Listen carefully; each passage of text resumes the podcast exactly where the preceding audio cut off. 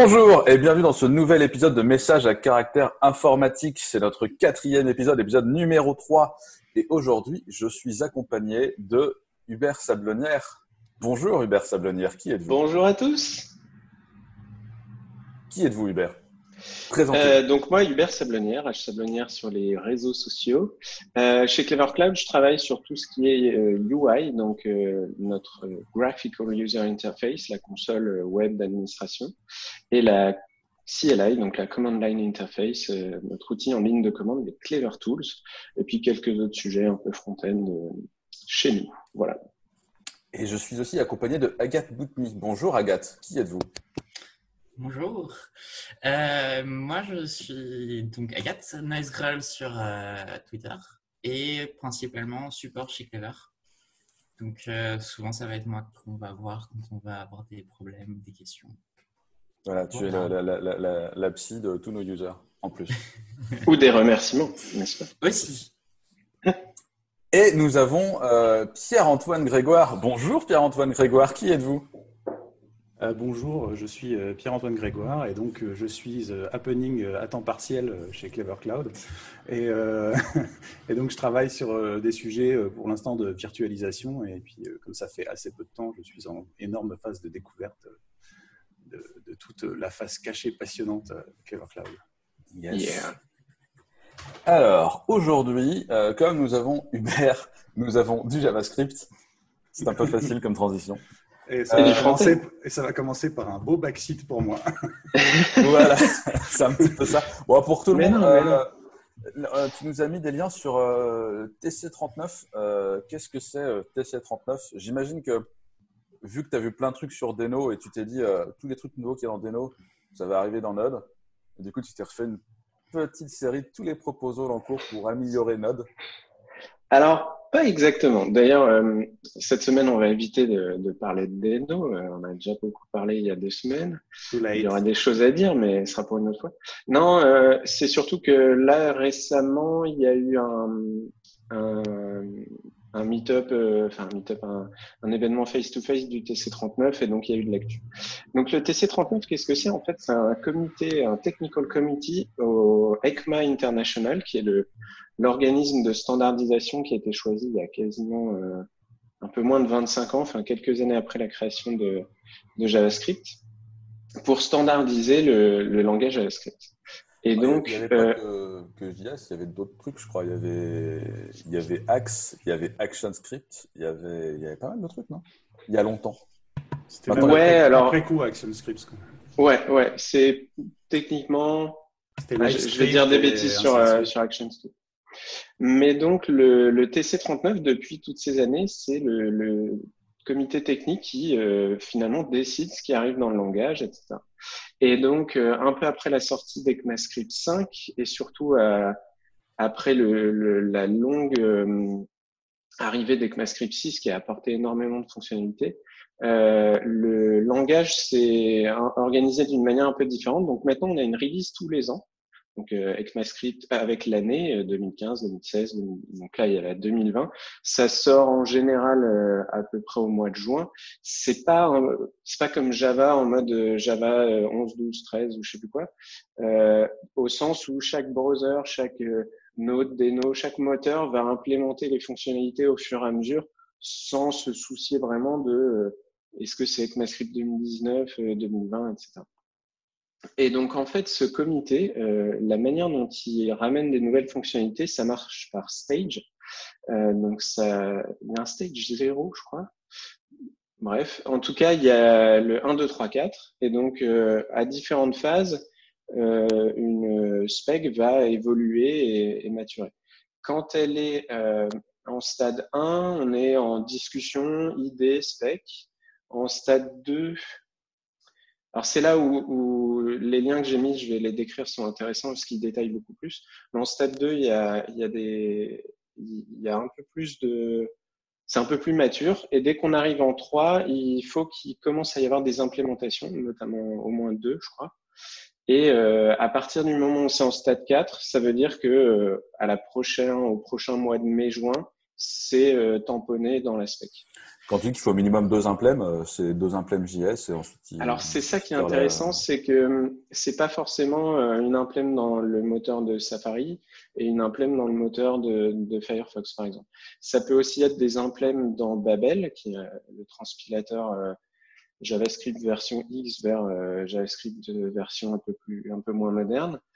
ça peut être des, des, des dans ce genre-là pour qu'il y ait des gens qui puissent utiliser ces fonctionnalités et euh, vraiment voir sur le terrain si ça résout des vrais problèmes et si c'est trop compliqué. Euh, ce qui est intéressant, c'est qu'il y a des fonctionnalités qui vont super vite, qui arrivent direct en stade 1 ou 2 et euh, qui sont tamponnées et présents dans les moteurs l'année qui suit, des trucs assez simples. Et à l'inverse, on a des, des features comme les, les décorateurs qui sont qui ont été proposés euh, via l'équipe euh, TypeScript en 2014 et qui peinent à, sortir du stade 2 parce qu'il y a des, gros soucis et questionnements autour des implémentations. Ils n'ont pas été tamponnés et double tamponnés. Et, la, vitesse, ça vient pas de, du fait que, par exemple, c'est les browsers qui soumettent directement parce qu'ils ont déjà l'implème en full code Eh bien, contrairement aux, API euh, des navigateurs, tu sais, genre ajouter des service workers, ajouter le, le clipboard, etc euh, tu as moins ça. Il y a moins le, on a rajouté un on a implémenté un truc dans le langage et euh, qu'est-ce que vous en pensez? Il faudrait le rajouter. Ça passe enfin, en fait, ça a une, une, évolution au niveau des fonctionnalités que je trouve beaucoup plus saine. C'est qu'il y y a forcément euh, une spec au, enfin, au rouillon au TC39. Il faut des champions euh, qui, des champions qui, qui poussent la spec pour que ça avance et, euh, et euh, la faire évoluer au fur et à mesure des, des meetings et des discussions. Et ensuite, on, on a des impléments. Mais c'est beaucoup plus rare d'avoir le, le, phénomène que tu décris sur le langage par rapport aux API browser. Et donc, dans les show notes, ce que je vous ai mis, c'est le, le projet GitHub TC39 proposals, qui est vachement intéressant, où vous avez la liste de toutes les propositions en cours par stage. Donc là, on voit euh, les stage 4 qui, qui viennent de paraître euh, en ECMAScript 2020. D'ailleurs, elles ont été bougées, je crois. Euh, on voit les stage 3 qui sont quasiment terminés. Et puis, bah, en stage 0 et 1, il y a des, propositions assez, assez intéressantes et assez marrantes. dans les show notes, je, mettrai plein de liens. On peut, en citer peut-être deux. Moi, il y, a, beaucoup de choses intéressantes qui arrivent sur tout ce qui est internationalisation. Euh, internationaliser des durées, euh, euh, genre tu, tu, passes 450 minutes et tu veux l'avoir en heures, minutes, secondes, etc. des, convertis, des convertissages? Convertissement, convertissation, conversion, conversion. d'unité, tu, tu donnes une, un nombre de centimètres et ça te le donne en, en pieds, en pouces suivant le, il y aura la monnaie aussi ou... Ouais, alors la monnaie, il y a déjà, c'est déjà implémenté, déjà standardisé. On l'utilise euh, dans nos composants euh, chez Clever. Euh, il y a un truc pas mal aussi qui arrive, c'est les records et les tuples. vraiment une syntaxe et un système pour apporter beaucoup plus d'immutabilité à JavaScript. Euh, donc il y a, plein de choses à surveiller, puis chacun a ses petits préférés, c'est intéressant. Donc je vous ai mis le, GitHub de, ces proposals et euh, un panel qui a eu lieu à, euh, je crois que c'était JSConf, je sais plus trop, de plusieurs personnes qui font partie de ce comité et qui sont interviewées par Cassidy Williams. Et c'est hyper intéressant. Donc on comprend comment fonctionnent toutes ces évolutions les questions autour de ça sont, sont, vachement intéressantes. Donc, je vous conseille de voir ce panel, ça dure 30-40 minutes, et puis d'aller fouiller un peu dans les proposals qui arrivent, parce que c'est toujours assez marrant. Bon, du coup, tes préférés, toi, c'est internationalisation et?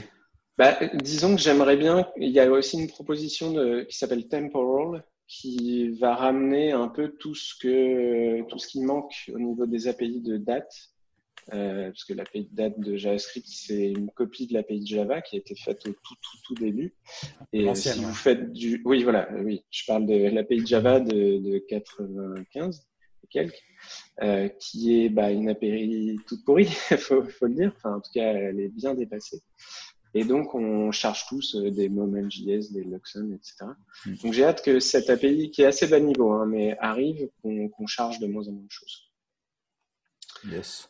Ça, comprend je vais pas... ça comprend des, quoi, des comparaisons de dates, des choses comme ça ou Des, des comparaisons, des, des shifts, des... Alors au niveau du formatage, euh, on a déjà beaucoup de choses qui sont arrivées plutôt via toute la branche INTL, euh, internationalisation du langage. Et donc euh, déjà en natif, et ça vient d'arriver dans Safari. En tout cas, c'est quasi supporté partout. Tu peux formater une date avec le format que tu veux en, natif, euh, sans, sans, charger de lib, ça c'est assez puissant. Et puis surtout, quand tu es euh, via un browser, tu n'as plus à charger des, des, milliers de langues euh, parce qu'elles font déjà partie du, navigateur en général. Et maintenant, Node ship quasiment tout ce qu'il faut aussi, alors qu'avant, souvent, il packageait que la version anglaise, un truc dans genre. Donc non, il y y a, des trucs sur les itérateurs qui arrivent, des nouvelles méthodes qui arrivent sur les tableaux. Sur les sets. Euh, rien que le fait de pouvoir sur un set demander l'intersection entre deux sets. Euh, j'ai un set avec, euh, je sais moi, une collection de 10 trucs, et une autre collection de 10 trucs. Donne-moi ceux qui sont en commun ou ceux qui sont. Enfin voilà, tous ces trucs-là, on avait tendance à charger l'Odash. Ça, ça, en tout cas, c'est proposé. Est-ce que ça arrivera? On verra, mais il y a de grandes chances. Donc des choses vachement intéressantes. Et si vous faites du JavaScript, que ce soit browser ou, côté serveur, c'est vraiment euh, le, petit truc à, surveiller parce qu'il y a des choses assez intéressantes. Et si vous avez les compétences et la curiosité et le temps, euh, faites des feedbacks et dites ah ben non si c'est euh, si la syntaxe est comme ça, moi ça va ça m'arrange pas, etc. Ce que les gens ne savent pas, c'est qu'on a pas mal de services back-end chez Clever pour l'orchestration des VM et tout ça qui sont écrits en JavaScript, alors qu'ils sont peut-être en train d'être écrits en Rust, mais, euh, mais euh, qui ont été euh, écrits en JavaScript pendant, pendant des années. Ouais. voilà, on ne fait pas que du, que du JS Browser et pour ma curiosité de non connaissant sur Node.js, justement, le suivi par rapport à, ECMA et aux, normes, de ce point de vue-là, côté Node.js, c'est assez bon ou c'est euh, Ouais, en fait, euh, donc Node.js est basé sur le, moteur JavaScript de Chrome V8, euh, et là-dessus, ils sont assez assez à jour. Bah, enfin, il faut pas se leurrer entre les trois moteurs JavaScript du moment, c'est SpiderMonkey chez, chez Firefox, JavaScript Core chez Safari et V8 chez Chrome, enfin chez euh, Google. Euh, celui qui a le plus de ressources humaines et, argent et temps, c'est V8 et, c'est souvent celui qui, euh, voit les nouvelles fonctionnalités arriver en premier. Quoique, tu vois, par exemple, Bigint, le fait d'avoir des, des, vrais integers euh, pour faire de, de l'argent, parce que dès que tu commences à faire une application de monnaie avec des, des nombres flottants I3E 754, là, c'est compliqué. Euh, la virgule peut faire mal. c'est ça, c'est arrivé assez vite euh, chez Safari. après, bon, chez Safari, euh, quand ça arrive dans WebKit et quand ça arrive vraiment dans Safari, ça va deux fois par an, ce qui est un peu plus Mais euh, non, non, chez Node, ça, bouge très vite. Et du coup, bah, parlons de Deno. Deno est basé aussi sur V8 euh, et, et donc ils ont ils ont les mêmes choses qui arrivent au fur et à mesure en même temps. On avait dit qu'on n'en parlait plus. Euh, mais bon, euh, transition toute trouvée pour euh, un autre lien que tu as mis qui parle de Spider Monkey. Alors moi, j'étais persuadé que maintenant tout le monde faisait du V8. Il y avait peut-être Rhino qui traînait chez les gens qui exécutent du JavaScript dans de la JVM côté serveur, mais je je me rendais pas compte à quel point le développement de Spider Monkey était actif ou pas. Alors, euh, donc l'article que j'ai posté, c'est A New Regex Engine euh, in SpiderMonkey. Donc, c'est un article du blog euh, technique de Mozilla. Euh, donc, SpiderMonkey, c'est le moteur JavaScript de Mozilla. À contrario de WebKit, qui est très utilisé en embarqué. Euh, par exemple, si vous, il y a pas mal de UI de la PS4 derrière, c'est un WebKit embarqué, c'est des pages web. Chrome, bah, on connaît tous les, les multiples euh, réutilisation du, du moteur, euh, que ce soit chez Brave, chez euh, Opera, chez Edge. Spider, enfin, Firefox, Gecko, le moteur qui est en dessous, est rarement packagé réutilisé, contrairement à ces deux copains. Donc c'est vrai qu'on le voit moins réutilisé. Et son moteur JavaScript, SpiderMonkey, euh, a changé de, moteur de regex en 2014, donc dans ce qu'il écrit, ce qu'il décrit dans l'article, pour utiliser le moteur de regex euh, créé par Google dans V8. Alors, ça s'appelle iRegexp avec deux R. et donc, ce qu'ils avaient fait à l'époque, c'est qu'ils avaient fait un fork. Ils ont copié-collé le, code et puis ils l'ont branché dans, dans, comme ils pouvaient dans, dans SpiderMonkey. Et donc, bah, c'était un peu problématique parce que dès que le moteur de regex euh, évoluait, il devait euh, repatcher plein de choses, sachant qu'il y a plusieurs nouveautés qui sont arrivées dans le langage récemment, que ce soit sur des, les, les groupes nommés, euh, il y a des nouveaux flags qui sont arrivés aussi et, du coup, euh, c'était un peu compliqué pour eux.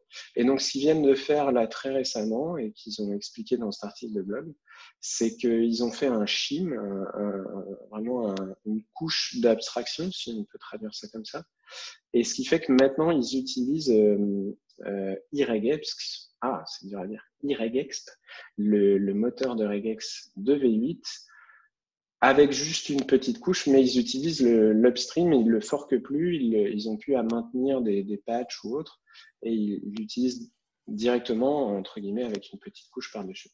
Je, trouvais ça intéressant, euh, et en même temps, ça veut dire que bah, demain, s'il y a un bug euh, dans le moteur de regex, euh, bah, maintenant, il y est dans deux implèmes. Et on a, on a la même chose, il y a beaucoup d'API de, de, stockage dans le browser, euh, le local storage, IndexDB, etc., qui sont en fait chez quasi tous les browsers euh, backés par du SQLite derrière. Donc, euh, c'est marrant parce qu'on a trois moteurs, mais finalement, de plus en plus, ils sont en train de réutiliser les mêmes choses en dessous. Voilà. Donc, l'article est, est, assez intéressant. Donc, si on a une faille de sécu, les trois sont plantés. C'est ça. Alors après, en général, les regex, les failles de sécu, c'est du, du, DDoS où euh, on fait des regex qui, qui rendent jamais la main, etc. Ça arrive encore euh, récemment. Pour info, dans mon souvenir, SpiderMonkey était embarqué dans CouchDB, je crois. Hmm, c'est possible. Hein. Pour le templating et tout ça. Il y a des chances, ça me dit vaguement quelque chose. Euh, je t'avoue que c'était pas les choses qu'on mettait en avant quand on parlait de Couchbase ou de CouchDB. euh, surtout que ça a dû être écrit chez Couchbase assez rapidement. C'est vraiment pour la partie templating, euh, ouais. pas pour le reste. Bon, ça fonctionne je... relativement bien, hein, mais euh, c'est ouais. un des souvenirs d'Embedded que j'avais. Je rebondis, tu parlais de Rhino, euh, Rhino euh, Laurent, qui était euh, une implème de JavaScript dans Java. Là, vous, enfin, Pierre-Antoine ou autre, vous saurez peut-être en dire plus que moi, mais de ce que je sais, ça n'est plus maintenu. Je ne sais même pas si c'est encore packagé. Non, ça date. Hein. Ça a été remplacé par celui par qui contre, était fourni dans... par euh, Oracle par un moment, mais qui a été, je crois, ouais. désactivé depuis dans les versions récentes. Par contre, maintenant, il y a, il y a tout un truc autour. J'ai vu une présentation très récemment, euh, tout un truc autour de GraalVM avec JavaScript, si je ne dis pas de bêtises. Bah, C'était Nashorn. Euh, ouais. ça. C'était Nashorn qui avait pris oui, le relais. Il y a eu Rhino, Nashorn, mais... mais... qui ensuite aussi a été un peu délaissé. Et là, récemment, j'ai vu quelqu'un euh, faire des benchmarks de folie avec, euh, avec du JavaScript dans du GraalVM. Oui, je pense qu'ils ont, ils ont dû shifter en fait, les Nashorn est... ça, je pense. Ouais. Je pense. Ouais. Nashorn était maintenu par Oracle et comme Oracle est full, full ball sur GraalVM, ça paraît logique qu'ils soient tous partis là-dedans. Yes. Euh, sans transition, euh, lien suivant, les outils de l'écosystème JS écrits pas en JS. Ouais. Euh, là, on parlait de... Alors, Rhino, c'était une implème full oui. Java de, du runtime JS. Euh, et là, on commence à voir des outils arriver. Euh, un bundler en Go, un transpiler en Rust, un lexer en ouais. Avant que tu vendes du rêve, moi je vais parler de cauchemar autour de ça. j'ai des souvenirs. Alors, je suis pas un gros, gros utilisateur hein, de tout ce qui est Node. J'ai filé un peu de support à des gens qui en utilisent et tout ça, mais plus sur l'installation et ainsi de suite. Et alors, en, en, quand tu es en environnement d'entreprise et que tu n'as pas tous les droits, que tu n'es pas sur ton truc ou tu as tous les droits, les modules qui essayent à la volée de compiler un truc en C++, euh, en téléchargeant des trucs de GitHub au moment où tu les installes, euh, merci. Euh, ouais. Merci beaucoup, c'est vraiment super. Il faut installer un GCC++ au mec pour pouvoir utiliser SASS. Bof. Tu, tu ah veux oui, qu'on parle de, de Node.js Node.jip Tu veux qu'on ouais. parle de Node.jip après? D'accord, ça un... me rassure. Je suis pas le seul alors. C'est un des points où, où le concurrent de Node qu'on ne citera pas euh, améliore les choses. Euh, pas encore vraiment testé qu'on qu ne citera plus. Mais euh, citera plus. Oui, mais alors en fait, que... c'est intéressant. Il y a une traîne un peu en ce moment. Euh, donc, on, a toute la phase où JavaScript a commencé à se professionnaliser. Euh, je ne vais pas donner de date, mais en tout cas, ça a énormément évolué. Et en fait, c'est vrai que l'essentiel du tooling, même quand vous faites que du navigateur, euh, du JavaScript que pour du navigateur, l'essentiel du tooling est fait en JS et tourne euh, sur les postes des, des, gens et des CI et autres avec Node.js. Donc, on peut citer euh, des bundlers comme Webpack ou Rollup, euh, des minifiers, des, des, compilateurs comme TypeScript, des linters comme ESLint, etc. Euh, en fait, ce qu'on remarque, c'est que sur certains gros projets, ces builds sont assez longs, euh, prennent pas mal de RAM. Alors, on pourra discuter de est-ce que c'est à cause du côté monothreadé de, de Node, est-ce que c'est à cause du côté interprété du langage JavaScript. Est-ce que c'est parce que c'est mal implémenté? Moi, je pense que c'est quand même beaucoup autour du, côté interprété et, de la limite de performance du, langage. Et, euh, et, donc, il y a des besoins, euh, surtout ce tooling, d'être un peu plus performant et plus rapide. Et donc là, depuis, alors j'ai pas été revoir depuis quand datent ces projets, mais on, les voit fleurir depuis quelques mois un peu partout. Euh, donc j'en ai mis trois dans les liens. Il y a ESBuild, qui est un bundler en Go, euh, qui affiche des, euh, gains de performance par rapport à, Webpack ou Rollup qui sont juste indécents en fait. Enfin, c'est 50 à 100 fois plus rapide. Ça, devient limite sur des des petits trucs instantanés et, c'est assez prometteur et intéressant. On a un, transpiler qui, lui, est, a été plus codé dans l'esprit de, remplacer, euh, de concurrencer Babel, qui s'appelle SWC. Alors celui-là, il est codé en Rust et la toute dernière actualité, c'est qu'hier, ils ont euh, publié qu'au-delà d'être capable de transmitter du, bah, JavaScript euh, très moderne en JavaScript plus vieux ou du TypeScript en JavaScript, ils ont rajouté une feature de bundler aussi. Et ils comptent un peu essayer de, supporter des plugins de, Webpack. Ça, je sais pas trop ce que ça va donner. Et j'ai hâte avec euh, mon collègue Geoffroy qu'on essaye de, de lancer euh, SWC dans du, du WebAssembly. Parce que pour l'instant, c'est un peu ce que décrivait Pierre-Antoine. Si vous installez SWC euh, via Node, ça télécharge des pré-builds Mac, euh, Linux, Windows euh, pour votre machine. Si vous avez une archi qui va pas, peut-être qu'il le build, je sais pas. Et le tout dernier, qui est un peu plus, comment dire, enfin bref, un peu moins discuté et important, c'est ES Module Lexer, parce que en fait, euh, rarement l'utilisateur final a besoin de ça. C'est plus euh, utilisé par par des outils dev que par des, utilisateurs finaux. Et ES Module Lexer, lui, est carrément codé en C. Euh, J'ai envie de dire à l'ancienne, mais en fait. Euh, et donc, lui va, va scanner plein de fichiers pour aller voir les imports et, trouver quel mode. Ça, ça, peut permettre de faire un graphe de dépendance de. Donc voilà, c'est un, une trend qui a en ce moment, une tendance qui a en ce moment d'avoir des outils pour l'écosystème JS euh, TypeScript qui est euh, qui sont pas codés en, et qui sont en JavaScript ou en TypeScript et qui sont très performants. Euh, voilà. Est-ce qu'ils vont écrire l'EFSPAD en Rust? Non, mais ouais, ouais, ouais, ouais peut-être. Peut-être peut-être pas. Similaire aux tendances qu'il y a eu historiquement pour, tout, pour pas mal de modules Python aussi qui étaient réécrits en natif euh, ouais. euh, pour des problèmes de performance. Même si c'est. Après, la comparaison s'arrête là, parce que c'est pas le même fonctionnement dans les deux, mais c'est interprété ouais. aussi. Quoi. Et tu vois, c'est intéressant parce qu'on a fait l'inverse pour notre, euh, notre usage de Git dans Clever Tools et dans, et dans le browser, où avant on était sur un binding euh, Git sur une libc, qu'il oui. fallait builder avec notre Jeep et c'était bien la misère pour le package. C'était horrible. Euh, genre c'était nul. Et, et, là, on utilise euh, Isomorphic Git, qui est du Git full JS pour le coup. Ouais. Ouais, et, et, euh, et c'est enfin, marrant parce que on pourrait se demander aujourd'hui si une implème Rust avec un, un, une compilation WASM serait plus portable et intéressante, que ce soit pour le browser, Node ou Deno. Euh, mais ce qui est sûr, c'est que pour sortir de ce cauchemar de Node.js, de, de libgit qui est codé en C, les bindings qui marchent pas toujours bien, et puis nous, on a besoin de packager notre ligne de commande pour Linux, euh, Mac et Windows. Euh, ouais, on a, on est assez content d'être reparti sur une imprime JavaScript, même si elle est assez jeune. Ah, ça apporte quand même une forme de, portabilité. Quoi. Ouais, c'est ça. Yes. Euh, article suivant, tu nous as posté un truc de CSS. Euh, le CSS, pour moi, c'est un truc d'ingénieur, je n'y comprends rien, c'est trop compliqué. Ah non, c'est cool pour les ingénieurs. C'est cool cet article-là.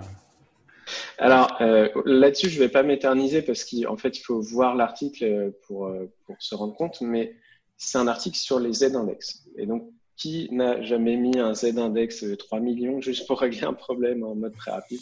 Je veux dire, tout le monde l'a fait. Euh, Sans rien comprendre. voilà. Et c'est vrai qu'il y, y, a des règles assez complexes sur les Z-index à partir du moment où on commence à jouer sur les positions, sur les floats, sur les trucs comme ça. C'est ça, c'est euh, surtout, c'est surtout la composition avec la position relative ou absolue qui, qui est en général un ça explique pas mal du tout. Moi qui, qui suis un peu allergique au CSS, j'ai bien compris pour le coup. c'est interactif en plus, c'est pas mal. Ouais, voilà. En fait, ça qui est, ce que disait Agathe, c'est top, c'est que l'article est avec des exemples interactifs, donc on peut changer les z-index des exemples en direct pour voir ce que ça fait. Et moi, ça parle vachement à mon cerveau, ce genre de truc un peu interactif. Donc, je vous le conseille. Euh, dès que vous commencez à vous battre avec du Z-index. Je vous avoue, j'avais déjà vu un article dans ce genre-là il y a 4-5 ans. Je m'étais dit, j'avais tout compris. Et en fait, il faut pratiquer parce que c'est vraiment des règles de gestion. Pas simple. Il faut y revenir régulièrement, je pense, à cet article pour, pour, bien l'incorporer. Parce que...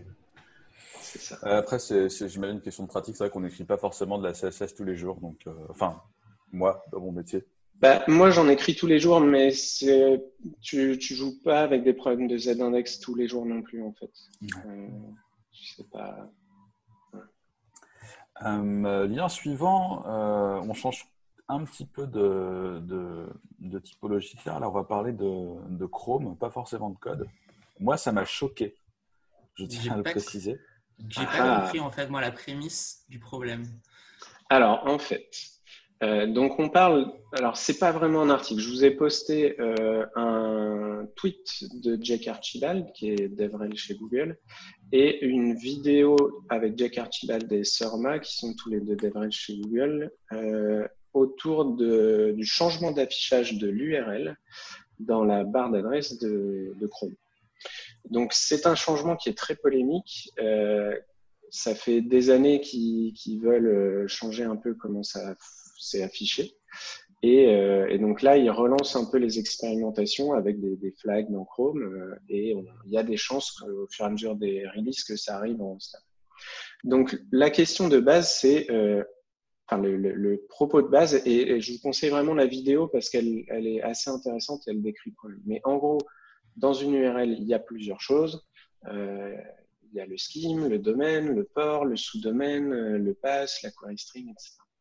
Euh, il y a énormément de sites de phishing qui abusent de, de, la complexité des URL et de la faible connaissance de cette complexité euh, par les utilisateurs, euh, bah, monsieur, madame, tout le monde. Quoi. Mm-hmm. Et donc, tu as beaucoup de, je sais pas moi, banque respectable, point, point officiel, point nanana, point je suis un méchant.com, tu vois.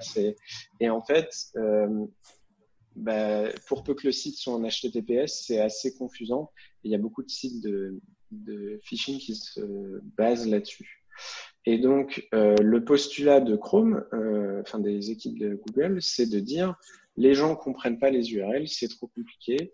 Euh, qui est un débat à avoir en fait, parce que j'ai tendance à être d'accord avec ça et en même temps, je suis un power user et je, veux des vrais URL. Donc, c'est pas simple. Mais ce qu'il propose, c'est de n'afficher euh, que le ETLD plus one dans la barre d'adresse de base. Je vais expliquer après. Ce qui est en fait le comportement par défaut de Safari depuis plusieurs mois, années. Donc c'est assez marrant parce que tout le monde Ah, Google, Ouais, mais Safari fait pareil depuis des années. Ah oui, mais, le browser est, déployé beaucoup plus que celui de Safari. Même sur bah, Mac, je ne sais pas si tout le monde utilise vraiment Safari en fait. Ouais, en tout cas sur iOS, les gens pas le sur iOS, c'est pas enfin, Il n'y a pas d'autres navigateurs disponibles sur iOS? Si, en fait, la plupart des gens ne savent pas. Et, oui, et puis ils sont Enfin, voilà, c'est un installé... ouais, Petit aparté sur Hey dont on parlera tout à l'heure, mais effectivement, euh, tu as Chrome euh, qui gère les PWA et du coup, tu n'es pas obligé de te taper le, le Store. Ouais. Euh, et donc, euh, un ETLD plus one, qu'est-ce que ça veut dire? En fait, euh, dans un, quand tu achètes un nom de domaine, tu vas acheter blablabla point quelque chose. Sauf qu'en fait, c'est pas tout le temps point quelque chose avec deux, trois, quatre caractères. L'exemple qu'on connaît le plus, c'est .co.uk, où en fait le, le top level domain a deux parties. Et donc, euh, la, vraie sémantique, c'est qu'un TLD, un top level domain, c'est euh, la dernière chose qui a après le dernier point. .com, .fr, .net, quand on passe à un truc qui a euh, deux parties, on parle de ETLD. Donc, c'est Effective Top Level Domain. Donc, .co.uk, c'est un ETLD. Euh, sauf qu'en fait, euh, et ça, je l'avais un peu montré dans un talk que j'ai fait sur les cookies, euh, pour qu'un site soit différencié d'un autre site, on va se dire que fou.com et bar.com, c'est pas les mêmes sites, tout le monde est d'accord, donc ils partagent pas leurs cookies. Foo.co.uk, bar.co.uk, c'est pas les mêmes sites, on comprend. Sauf qu'en fait, on a des exemples, par exemple, foo.github.io et bar.github.io. C'est des sites différents parce qu'ils appartiennent pas aux mêmes utilisateurs. Et donc, en fait, les navigateurs, pour séparer les cookies et pour séparer pas mal d'autres choses, en fait, euh, se basent pas que sur une liste de, de ETLD. Ils n'ont pas juste une liste avec .com, .fr, .co.uk, etc. Ils ont une liste avec tous ces trucs-là, plus un ensemble de ce qu'on appelle des, des publics suffixes, dont euh, GitHub.io, dont, euh, alors je sais plus comment il s'appelle chez AWS, euh, dès que vous avez des domaines un peu temporaires. Et donc forcément, bah, nous, chez Clever, on a des domaines temporaires dans ce genre-là. On a cleverapps.io qui est dans cette liste. Et donc, dans la vidéo euh, je partage l'article de, Jake et Sorma, ils reviennent là-dessus et ils disent dans cette liste, il y a, 9000, euh, quasiment 9000 lignes. Donc, en fait, quand tu regardes une URL pour savoir si c'est sécurisé, si c'est le même site, personne n'a dans la tête cette liste de 9000 suffixes euh, qui soient des ETLD ou, ou des. Enfin, bref. Et donc, ce que propose Google, c'est d'afficher uniquement le ETLD plus one, donc en gros, votre nom de domaine, point, euh, le public suffixe. Et donc, bah, euh, je sais pas moi, monsite.com et slash quelque chose avec un sous-domaine avant, ils afficheront que monsite.com. Et là où c'est, euh, je précise bien ETLD plus one, c'est que si vous avez, euh, euh, je sais pas moi, mon site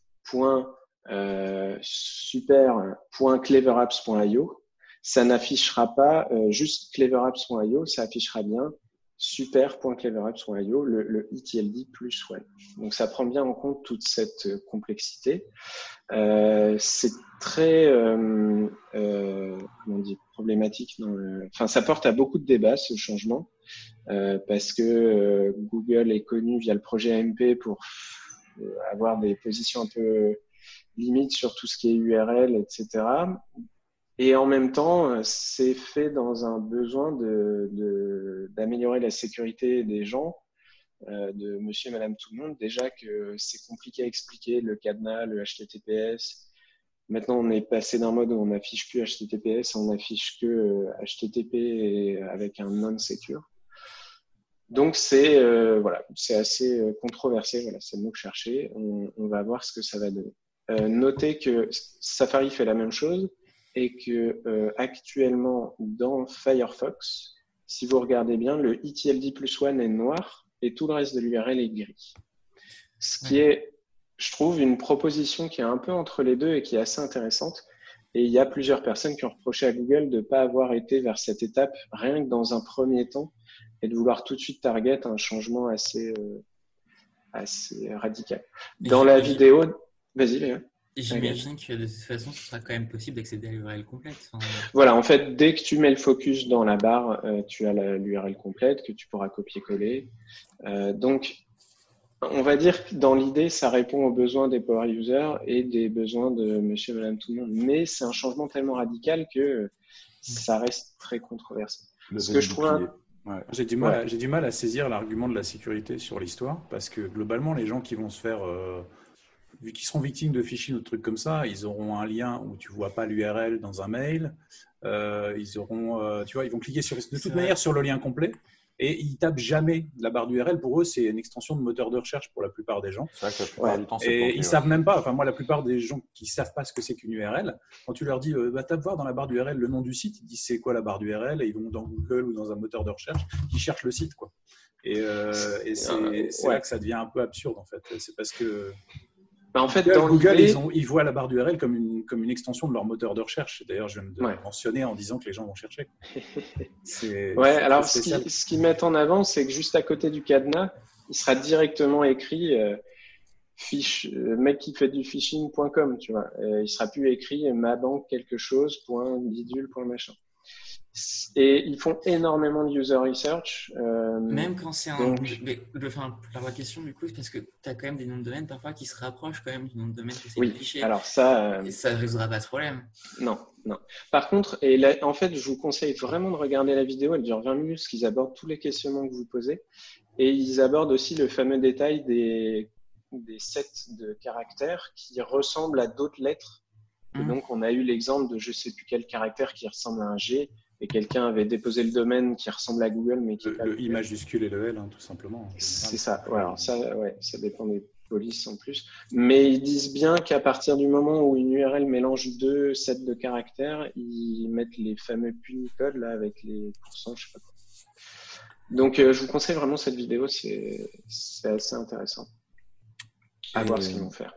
Ouais, donc ça, c'est pour l'instant, c'est que Chrome et les liens que tu as mis après, c'est sur euh, la diversité dans les navigateurs. Et c'est vrai que le moteur de Chrome est utilisé dans 99%. Enfin, en gros, il n'y a plus que Firefox maintenant, je crois, qui ne l'utilise pas.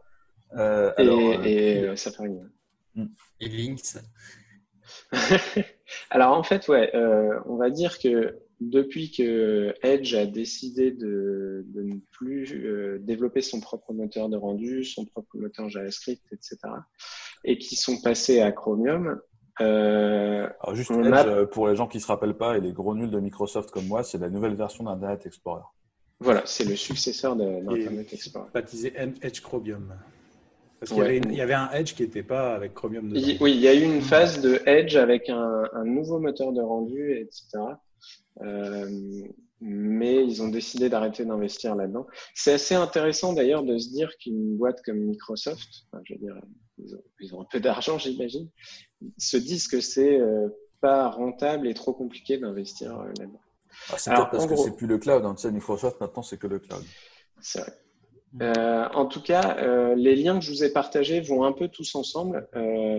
C'est des, des, articles de blog qui se répondent entre Jeremy Keith, qui parle de, il faut défendre la diversité des, moteurs de rendu des browsers et il en faut plusieurs. Il y a une petite analogie avec quand on a un seul parti politique, c'est pas bien, et quand on en a trop, c'est pas bien non plus. Et il faut trouver un juste milieu, mais il n'en faut pas qu'un. Euh, on a Brian Cardell euh, qui bosse chez Igalia qui lui a répondu et qui, qui essaye de changer le débat, de parler d'une diversité des moteurs de rendu un peu euh, dogmatique à parler plus de, la santé de l'écosystème. Et contrairement à l'époque Netscape IE. Là, on n'a que des moteurs de rendu et on va dire que les, couches qu'il y a sous le navigateur sont toutes open source. Euh, pour certaines, sont réutilisées par plusieurs euh, grosses boîtes et acteurs. Il y a beaucoup plus de collaboration qu'avant, beaucoup plus de collaboration sur les standards. Donc, son article revient là-dessus. Et je vous ai mis un troisième article qui rebondit aussi sur, euh, sur ça.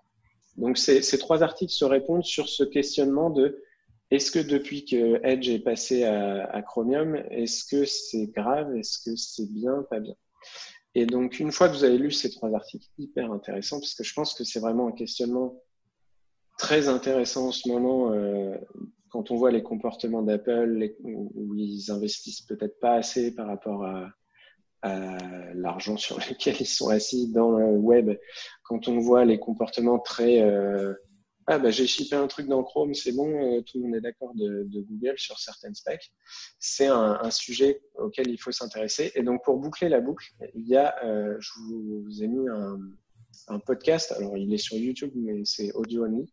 Justement, de Jeremy Keith, Brian Cardle et Stuart Landridge, qui discutent de tout ce, ce, ce problème-là, de la diversité des browsers. Et comme c'est tous les trois des vieux de la vieille, euh, bah, ils savent de quoi ils parlent quand ils parlent des, différentes guerres des browsers. Euh, et c'est vraiment, vraiment intéressant d'analyser ce, ce, domaine, comment il évolue et d'où viendra demain le, le quatrième, euh, parce qu'il y en aura forcément un nouveau un jour. Euh, on peut faire l'analogie en France avec, on avait trois opérateurs historiques, euh, on a Free qui est arrivé, ça a rebougé les autres, mais en fait, peut-être qu'on a plus besoin de... Enfin, l'analogie des, des, partis politiques est intéressante aussi. Ouais, après, c'est rigolo cette analogie parce que euh, les nouveaux opérateurs, c'est des opérateurs virtuels basés sur euh, les couches existantes des autres. C'est exactement pareil. Tu vois, Brave vient rajouter plein de choses, mais ils sont incapables d'investir pour faire tout un moteur de rendu et un moteur JavaScript. Donc, si c'est pour euh, rattraper euh, toutes les couches d'infra et les refaire, c'est, alors déjà, est-ce que ça a un intérêt? Et puis, c'est compliqué, quoi. Ouais. Il y aura sans doute un prochain moteur qui viendra d'Asie à un moment ou un autre, hein, je pense, en termes d'investissement. Je pense, ouais. Et ce qui est euh, bien, je termine avec ça, dans la vidéo, il parle aussi de moteurs dont on oublie souvent l'existence, qui sont euh, pure print. Euh, par exemple, euh, Amazon a son propre moteur de rendu au niveau des bouquins et des e-books, etc. Et il y a Prince XML aussi, je crois que c'est le nom, un, moteur de rendu vraiment dédié au, print. Et donc, on a des, moteurs qui comprennent l'HTML, mais avec des fonctionnalités qui sont très peu développées dans les trois les plus connus. Euh, voilà, il parle aussi de ça, et ça, je que c'est intéressant. Et du coup, en parlant de diversité, euh, est-ce qu'il y avait de la diversité dans les, dans les clients mail euh, Et pendant des années, globalement, c'était euh, euh, Gmail et euh, Thunderbird pour les courageux? Et euh, Mute euh, pour les gens qui aiment le terminal. Et il y, en a un qui va dire, il y en a un qui va dire inbox. Pas mal Outlook aussi, non Pour les, bah, les gens qui si, sont utilisateurs lambda, souvent. Il y a beaucoup d'Outlook. Ouais, beaucoup d'Outlook. Et effectivement, euh, RIP. Yahoo, Ouais, alors j'ai mis un lien de Jason, Jason Fried, Fried, je sais jamais comment on dit, euh, qui est donc euh, co-créateur de 37 Signals, Basecamp, etc. Et qui a lancé avec euh, ses collègues de Basecamp un nouveau. Euh, alors, c'est pas un client mail, hein, c'est vraiment plus que ça. C'est enfin, dans le sens où. C'est comme Proton. La... Ouais, voilà. C'est vraiment une boîte mail, euh, un service mail entier euh, qui s'appelle Hey.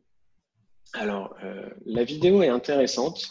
Par contre, moi, les, les dix premières minutes, euh, j'ai vraiment l'impression qu'il a réinventé l'email. enfin, c'est très à l'américaine. Euh, it's a revolution. Amazing. Euh, genre, non, on fait pas ça, on fait ça. Et, genre, euh, j'ai plus d'exemples en tête, mais tu as envie de dire, ouais, rien que quand il dit non, on n'a pas de inbox, on a une inbox, c'est pas une typo, ça veut dire important box, et t'es là, ouais, ok, ok. Ah, c'est une inbox, quoi. On n'a pas, euh, pas, le Big Mac, on a le Big Mac. Euh, non, mais c'est ça. Donc, bon, après, tu as changé les règles de ce qui apparaît dedans et, c'est intéressant. Mais, oui, ça, c'est euh, Vous êtes des je pense que Je pense que c'est un acteur assez intéressant qui va commencer à, à arriver. Normalement, l'outil sort en juillet.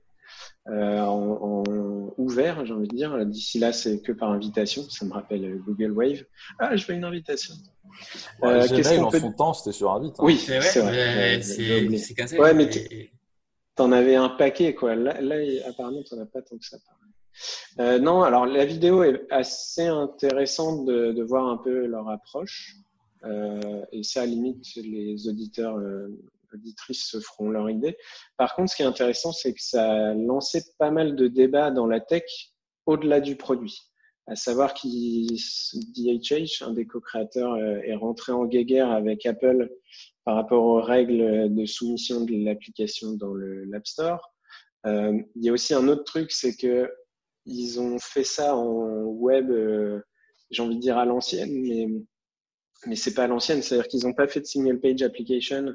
Ils ont fait vraiment un site server-side rendering qui a l'air très performant, très léger. À mon avis, c'est du Ruby on Rails derrière. Ils ont des turbolinks, etc. Et donc, euh, bah, ça aussi, ça a lancé des, des petites tweetstorms parce que bah, tu as Alex Russell de Google qui fait Ah, mais tous les sites devraient faire ça, c'est hyper performant. Euh, quand tu fais un client mail, tu vois, tu peux faire un truc simple. moi, je l'ai un peu poké en mode. Ils ont envahi tes mentions Twitter, en fait. ouais. Bah non, mais je me suis dit, attends, là, on a un, évangéliste Google qui nous explique que, que c'est pas si compliqué de faire des sites lightweight, euh, même pour faire un client mail. Et j'ai pas pu m'empêcher d'ouvrir Gmail et de faire un screenshot de DevTools rien qu'au premier chargement, ça charge un meg, euh, non, 3 meg euh, de JavaScript, as envie de dire, euh, vous bossez dans la même boîte. Et non, donc c'est c'est un nouveau produit qui, en termes, bah, rien que de fonctionnalité email, va, va faire un peu bouger les choses, je pense. En termes de pratique web, permet de réanimer pas mal de débats. Et puis, même en termes UX, il y a des choses euh, intéressantes.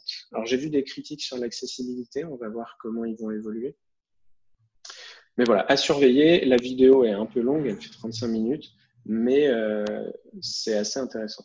Après, très personnellement. Auto-congratulation de, de c'est oui. génial, on a sauvé le mail. Niveau, niveau fonctionnalité, il y a quoi en fait de particulier par rapport à c'est beaucoup de méta, méta features autour des mails, de comment les enlever de ta face, comment choisir ceux que tu veux récupérer, mettre des annotations, les grouper. Un peu comme Inbox en fait. Rajouter, retitrer des trucs, un peu comme Inbox, ouais. Et euh, moi, j'avoue que c'est du. Alors pour moi, je vais donner un point de vue assez cas, c'est le point de vue d'un organisateur de conf. Alors j'avoue que pour recevoir les mails des gens euh, qui, qui essayent de communiquer avec toi, ça a l'air super. En revanche, je vois déjà le truc des gens qui disent ouais mais j'ai pas vu votre mail et s'ils utilisent ça, je sais pas comment les aider quoi. Sans rigoler. Parce que je sais pas, est-ce que tu as activé la feature de filtrage machin? Est-ce que tu as renommé automatiquement? Est-ce que tu l'as mis dans ton paper trail? Est-ce que tu l'as mis dans ton C'est ça. Après, de .com quoi en fait. C'est un peu comme, enfin moi je me souviens quand je suis passé de Gmail à Inbox, j'ai mis un peu de temps avec, avant de me familiariser avec euh, un ou deux trucs. Euh, moi, très personnellement, ce qui me manque, c'est, j'aimerais bien savoir si ça peut être hébergé en, France ou en Europe, et je veux mon propre domaine. Et ça, au moins le propre domaine, c'est évoqué, mais ça mettra un peu de temps. Euh, savoir où c'est hébergé, comment c'est hébergé, pour l'instant, on n'a pas trop de nouvelles. Mais pour répondre à ta question, Agathe, si tu veux pas te farcir la vidéo pour voir un peu les features, qui est à mon avis la meilleure manière de comprendre le produit, ce qu'il explique quand même. J'ai, Leur site web, Ouais. Leur site web liste euh, avec euh, un petit paragraphe de 2-3 lignes par feature euh, ce qu'ils mettent en avant c'est un bon résumé. Il y a plein de trucs que je trouve intéressants. Ce qui m'embête, c'est leur sauvegarde d'état, en fait. C'est-à-dire que tu mets quand même beaucoup de choses chez eux dans, ce, que, dans ce que tu fais. Ce qui fait que potentiellement transférer ailleurs après. Et pour l'instant, a priori, ils n'ont pas de support IMAP ou autre. Donc, tu n'es même plus dans un email provider qui, qui, auquel tu peux accéder avec un autre client euh, bah, dans un, un, SaaS. Quoi. Enfin, ouais. Après, c'est pas les moins vertueux du monde, euh, Basecamp 37 Signals, en termes de lock-in et autres.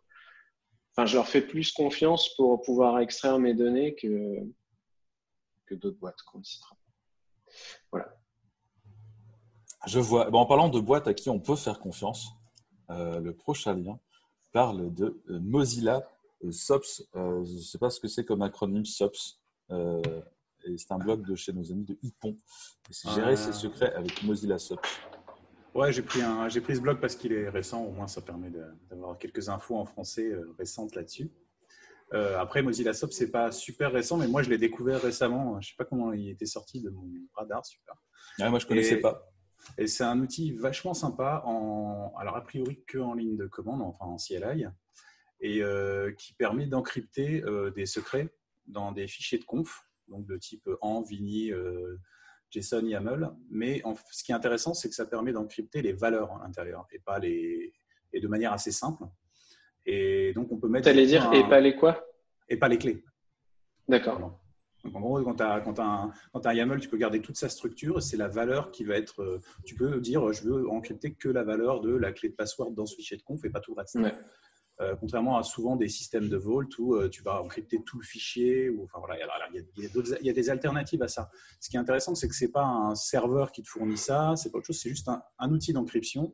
Tu lui passes le fichier, tu lui dis euh, ta clé GPG ou ça supporte d'autres mécanismes de, clés d'encryption de provider cloud ou d'autres systèmes qui génèrent de l'encryption. Et ça a l'air extensible de ce point de vue. Et c'est assez léger. C'est embarquable facilement dans une, dans une chaîne de CI pour extraire des choses. On peut rajouter plusieurs clés GPG. Donc, on peut globalement encrypter, encrypter un fichier avec, avec, un, avec une clé et rajouter la clé publique de tous les utilisateurs de l'équipe. Et du coup, les utilisateurs de l'équipe peuvent le décrypter euh, avec leur propre clé GPG, euh, donc ce qui est quand même assez intéressant. Alors, pour les utilisateurs d'équipe, c'est peut-être pas le, use case le plus intéressant, mais dans un pipeline, du coup, on peut avoir plusieurs étapes où ça peut être décrypté, mais pas ailleurs. Quoi. Et, du coup, la clé de déchiffrement, euh, enfin, c'est par, ouais, tu vas me dire, si c'est du PGP, il y a clé privée, clé publique. Clé, clé privée, clé publique, ouais. La clé privée, tu la mets quelque part sur le serveur euh, bah, Tu la mets à l'endroit où tu veux pouvoir décrypter. Mais il faut que ta clé publique ait été rajoutée au moment. Non, non, voilà, mais je veux dire, euh, Pas, ça, il ne il te gère pas ça pour toi. Mhm. Euh, tu passes en paramètre au moment de décrypter avec SOPS. Alors, ce que je n'ai pas encore vu, parce que j'ai pas encore, pour l'instant, je l'ai utilisé rapidement en surface, c'est si, on, si c'est possible ensuite de décrypter avec autre chose que, que, SOPS. mais une fois que tu as la clé extraite, j'imagine que oui suffit d'utiliser la même mécanique et que tu as la même. Euh, si tu utilises PGP, par exemple, tu as sans doute moyen de le faire. Mais bon, c'est déjà intéressant pour ça parce que tu peux mettre des fichiers de conf euh, dans, dans Git avec un secret euh, encrypté, entre guillemets, mais pas perdre la structure complète. Quoi. mais surtout, c'est très rapide et il n'y a rien, il a pas à installer un serveur pour le gérer. Il y a pas, c'est vraiment, vraiment ça, c'est sympa. Je ne sais pas s'il existe d'autres outils du même style en mode CLI juste comme ça. Je n'en connaissais pas moi, pour ma part.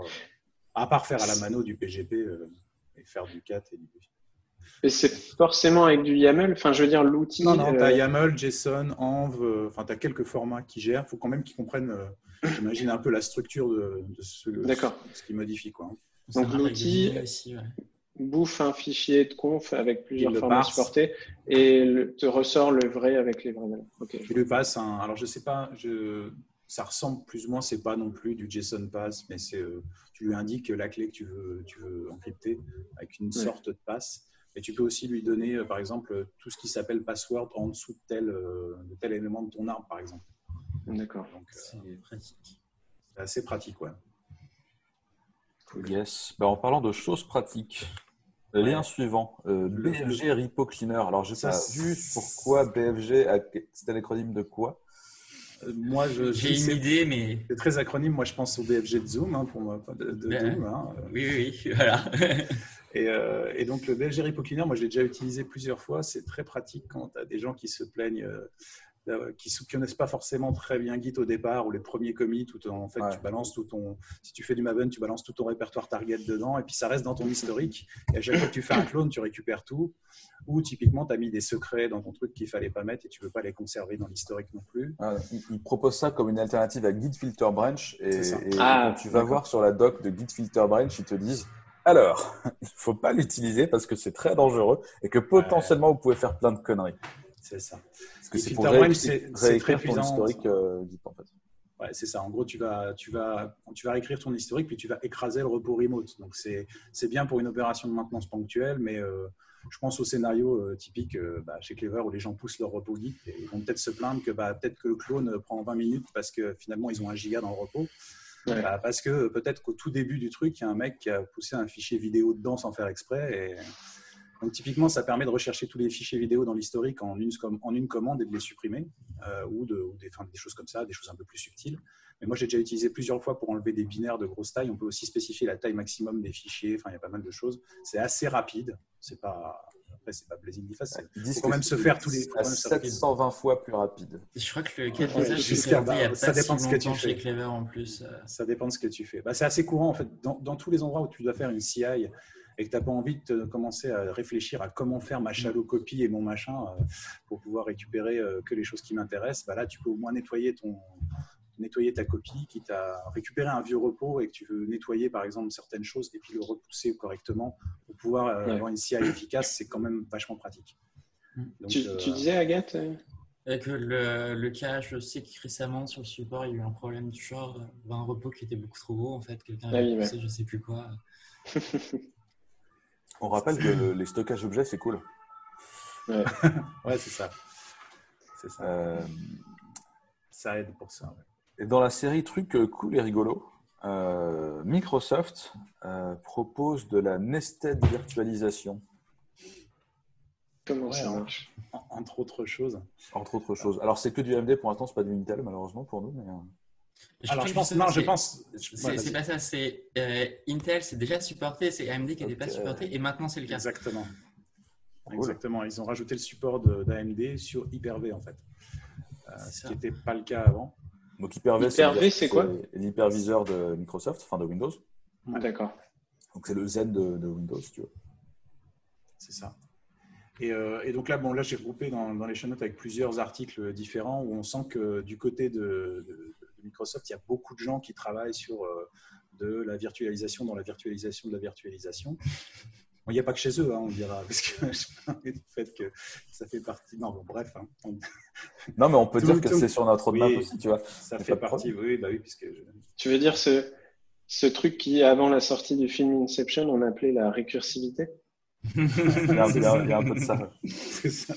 Euh, mais effectivement, faire tourner Clever, euh, actuellement, il faut du bare metal parce que la nested virtue n'est pas très répandue. Et le jour où la nested virtue est répandue, on n'a plus besoin de bare metal.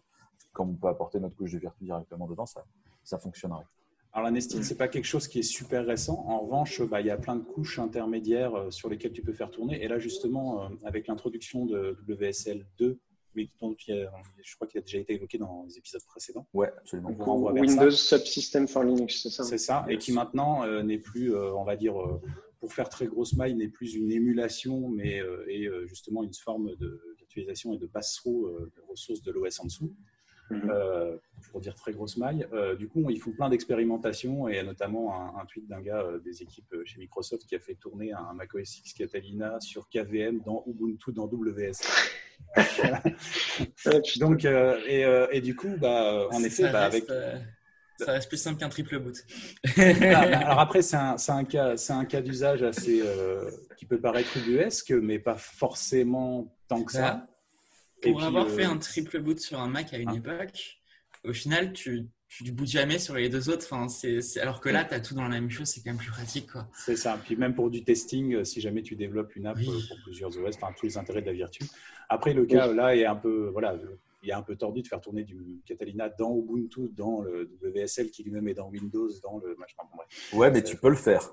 Mais tu peux le faire, c'est ça. C'est comme faire tourner. Il faisait quoi à la fin Hello World Ou Doom sur une ah Non, il fait vraiment tourner. Euh, là, il fait vraiment tourner euh, macOS euh, Catalina, l'OS complet, quoi. Donc, tu as les applis dedans qui tournent. Donc, je vous invite à aller voir le tweet. Il a une petite vidéo, il le montre. Et mais après, on sent qu'ils mettent le collier là-dessus, parce qu'il y a pas mal de, choses, d'amélioration, des, sont des, des, choses. J'ai mis aussi dans les show notes sur le support maintenant de, sur VMware Workstation, quand il y a Hyper-V qui tourne, ça ne crache pas, c'est-à-dire que ça ne bloque pas. Parce qu'avant, quand on activait Hyper-V, euh, VMware Workstation, c'était mort. Donc, ils ont réussi à régler ce problème.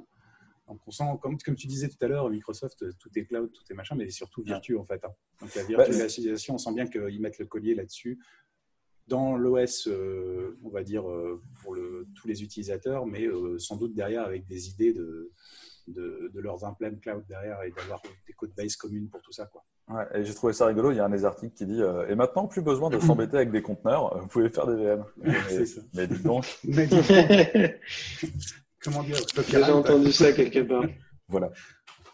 Copyright euh, croisade. c'est exactement ça. Voilà, cette fois, c'est pas nous. Hein, c'est ça. Euh, et, et, donc voilà, donc il y a beaucoup, un beaucoup de collés là-dessus. Et, et donc, avec, donc, avec tous ces euh, nested virtualization et ainsi de suite, il y a, un des problèmes euh, notamment qui peut se poser, c'est le, fait de révéler beaucoup de choses sur, euh, sur ce qui se passe en dessous, sur des adresses utilisées par les kernels et ainsi de suite. Ça peut avoir des impacts pas seulement sur ce qui est, ce qui est hosté, mais sur ce qui le host. Et là, il y avait un, article intéressant justement sur Foronix dont on parlait tout à l'heure. donc Foronix qui est un, je ne sais plus si on l'a évoqué là depuis le début du. Non, non, Foronix, c'est un. C'est quoi Foronix bah, Vas-y, vas-y. c'est un site de news euh, Unix, euh, Unix, hardware, euh, Linux, kernel et ainsi de suite. Donc, qui est très. qui fournit beaucoup de news tous les jours et des benches aussi sur les nouvelles versions de kernel, sur tout le hardware qu'il y a autour, les nouveaux processeurs, ainsi de suite. Donc, énormément de boulot et qui est assez intéressant mm. si vous voulez suivre ces sujets-là. Ouais, c'est la référence dans ce, dans ce, enfin, c'est une référence dans ce cas, et c'est vrai qu'ils passent leur vie à faire des benches, c'est assez impressionnant. Et donc là, il y a un outil, c'est vrai que pour utiliser pas mal Linux, que j'utilise souvent en, entre guillemets en tant que power user, c'est des messages qui permet des, DMESG, donc qui permet d'accéder aux messages de boot du kernel et de l'OS. Euh, et, donc, il y a euh, la problématique de restreindre cet accès pour les utilisateurs non power users, qui dans l'essentiel des distros n'est pas le cas du tout. Et euh, donc là, Ubuntu commence à le considérer. c'est venu avec un input de Clean Linux, qui est celle la version de, Intel, si je ne m'abuse. Et, donc, il y a, comme ça, au fur et à mesure, les distros commencent à inclure ça. Ça fait partie des options de compilation de kernel. Donc, si, si vous compilez votre propre kernel, c'est une option que vous pouvez mettre pour que le, que des messages ne soient pas visibles en dehors des utilisateurs euh, privilégiés. Puisqu'évidemment, tout le monde compile son propre kernel. Évidemment. Bah oui. Évidemment tu vois, là, c'est un peu. Hein. c'est un peu le, le, Z-index. Tu vois, il y a. là, quand tu parles de ces trucs-là, je suis là. Ah ouais, je sais que ça existe, mais. Oh. Ouais, enfin, des messages, en gros, quand tu as des problèmes hardware euh, sous Linux, tu vas vite regarder là-dedans. Bon, il y a plein d'autres manières de voir ces options-là, mais ça permet de voir euh, quels, quels, ont été les problèmes. Déjà, si au démarrage, ça n'a pas détecté ton hardware Intel ou, autre. C'est ça, si tu as déjà débugué un Xorg euh, qui fait la, la tronche ou une carte Wi-Fi qui dit non ou des choses comme ça, tu es content d'avoir des messages. Récemment, moi, c'était mon touchpad qui marchait plus, enfin qui marchait jusqu'au moment où tu te loguais. Et j'ai réussi à le grâce à ça. Ça ne parle pas de l'enlever, hein, c'est juste qu'il faudra être euh, route, ou, euh, avec les droits, euh, des droits équivalents pour pouvoir le, le voir, ce qui n'est pas déconnant non plus. parce qu'en tant qu'utilisateur standard, ça ne devrait pas forcément. Yes. Et ensuite, on finit sur une note plus moins logiciel et plus hardware pour boucler la boucle. tu nous as posté un lien de Laptop Spirit sur la nouvelle génération de processeurs Intel. Ouais, bah, en, tant, en tant que nouvelle euh, arrivant chez Clever, j'ai regardé des laptops récents et tout ça. Donc, j'ai regardé un peu le hardware. Bon, ça, c'est pas sur les récents puisqu'il s'est pas encore sorti. Mais euh, donc, il y a, sur les derniers, euh, derniers processeurs Intel Lakefield, en fait, on va, il y aura la possibilité de supporter jusqu'à 4 écrans en 4K. ce qui, en termes de, de, support graphique, est complètement fou, mais juste avec le chipset. Tu peux faire du 16K avec le Intel intégré. Donc là, ils ont une archi, alors je ne vais pas faire leur pub marketing, mais ils ont une archi à plusieurs dimensions euh, physiques qui leur permet d'intégrer maintenant euh, des features euh, additionnelles. Il y a 5 CPU, dont un principal plus, plus sizé que les autres. Et du coup, le, le, traitement graphique va être beaucoup plus optimisé. Bon, ça, c'est le marketing des trucs. Mais en pratique, moi, ce que je trouve intéressant, c'est que si, si, quelque chose peut, de manière confortable, gérer jusqu'à 4 écrans 4K, du coup, ça veut dire que le support d'un seul écran déjà à l'extérieur, ça va beaucoup mieux se passer. oui. Moi, je suis assez sceptique sur euh, le TDP du, truc. Est-ce que ça va chauffer vraiment, vraiment de ouf? Parce que déjà là, moi, avec un, 4K, euh, j'ai des pointes à 90, 90 euh, degrés, tu vois. Alors que quand je débranche, tout va bien. Donc ça, ça c'est leur argument. Il faudra attendre les premiers benches. Il y aura sans doute des premiers bench sur Foronix à un moment ou à un autre là-dessus, mais leur argument, c'est justement font pas leur bench en ouvrant. Mais à l'heure actuelle, c'est quoi la limite niveau écran sur un chipset? Euh, Sur les générations précédentes, euh, ou actuelles, celles qui sont actuellement disponibles, c'est euh, jusqu'à 3. D'accord. ça rajoute un écran de plus. Alors, pas forcément en 4K, mais au moins jusqu'à 3 écrans par le chipset. Hein. Après, il faut aussi qu'il y ait des, connectiques qui vont bien. tu parles en 60 FPS ou... Alors après, euh, ouais, ouais pardon. après la fréquence, euh, ça, euh, c'est, bah, j'avoue que j'ai pas, j'ai pas regardé spécifiquement, mais je pense que c'est la base au moins. Yes. eh bien, écoute, nous, verrons. nous arrivons à la fin de ce podcast. Ah, et comme chaque fin de podcast, c'est l'heure du choix musical. Euh, je suis tout en haut de ma fenêtre Zoom, donc je serai de 1 à 5, comme ça, si je refais un échec critique, ce sera encore moi. Si je fais un succès critique, ce sera Agathe, et au milieu, nous avons Hubert et Pag. C'est parti. Et j'ai fait un 20, c'est donc Agathe. Qu'est-ce que tu nous as choisi? Alors, c'est une musique du Doom de 2016. C'est un peu la plus connue du jeu. Euh, voilà, c'est du bon métal bien, bien bourrin. Mais c'est par BFG Division pour vous sur l'article de Dig Filter. Euh, vous pouvez, l'utiliser en, nettoyant vos repos Git. Exactement. et eh ben, merci à vous et on vous dit euh, à la semaine prochaine. à la semaine prochaine. Bisous tout le monde.